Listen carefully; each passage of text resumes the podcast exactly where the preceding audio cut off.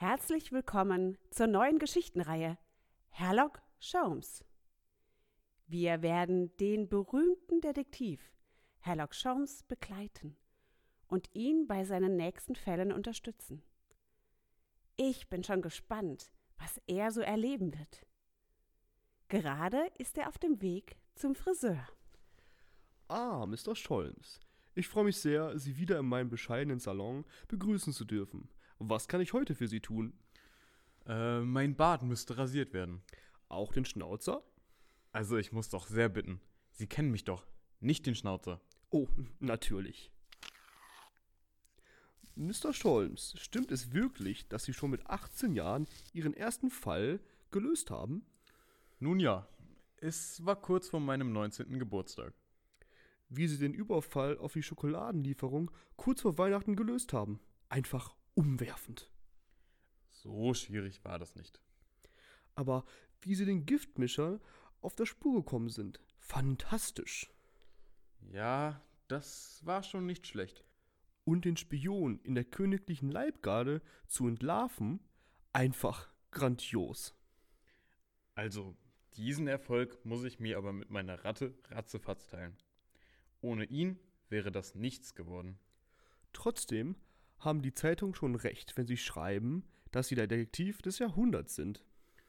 Ah, Detektiv des Jahrhunderts? Das würde ich nun nicht so sagen.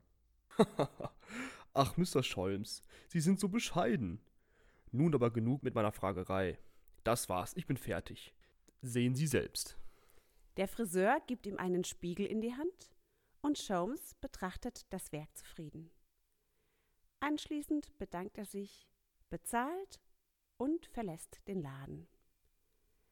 Draußen nimmt er die Ratte Ratzefatz aus seiner Jackentasche, setzt sie sich auf die Schulter und macht sich auf den Heimweg. So, Ratzefatz, du kannst wieder rauskommen. Ja, ich glaube dir, dass es unangenehm ist, in meiner Tasche zu sitzen. Aber du kannst nun einmal nicht immer draußen sein. Doch nun gehen wir nach Hause. Wir befinden uns jetzt in der Baker Street Nummer 221b. Da liegt etwas vor seiner Wohnungstür. Nanu, was ist denn das? Ein Brief. Von wem der wohl ist. Und wie kommt er hier herein? Die Post kommt doch sonst viel eher. Nanu, ein leeres Blatt. Da steht gar nichts drauf. Welcher Witzbold mir das wohl geschickt hat. Warte, was sagst du, Ratzefatz? Es ist sicher eine geheime Botschaft mit unsichtbarer Tinte. Na dann versuchen wir mal, das sichtbar zu bekommen. Womit ist nur die Frage. Hm. Ah, eine Kerze. Sicher geht das damit. Das dauert ja lange.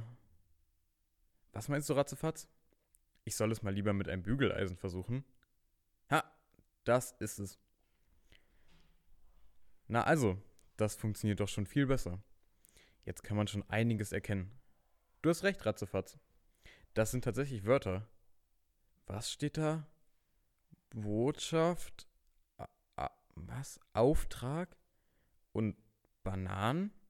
Was? So, jetzt kann man es erkennen. Sehr geehrter Herr Mr. Sholmes, herzlichen Glückwunsch. Sie haben die Botschaft entschlüsselt und erhalten somit den Auftrag. Bitte kommen Sie um 15.30 Uhr zur Telefonzelle an der Abbey Road, um Näheres zu erfahren. Die Losung, um die Details zu erfahren, lautet: Fünf grüne Bananen springen im Dreieck. Oh nein, Ratzefatz. Nun aber schnell, sonst kommen wir zu spät. Als Herlock in der Abbey Road ankommt, klingelt bereits das Telefon in der Telefonzelle und eine Passantin möchte schon abheben.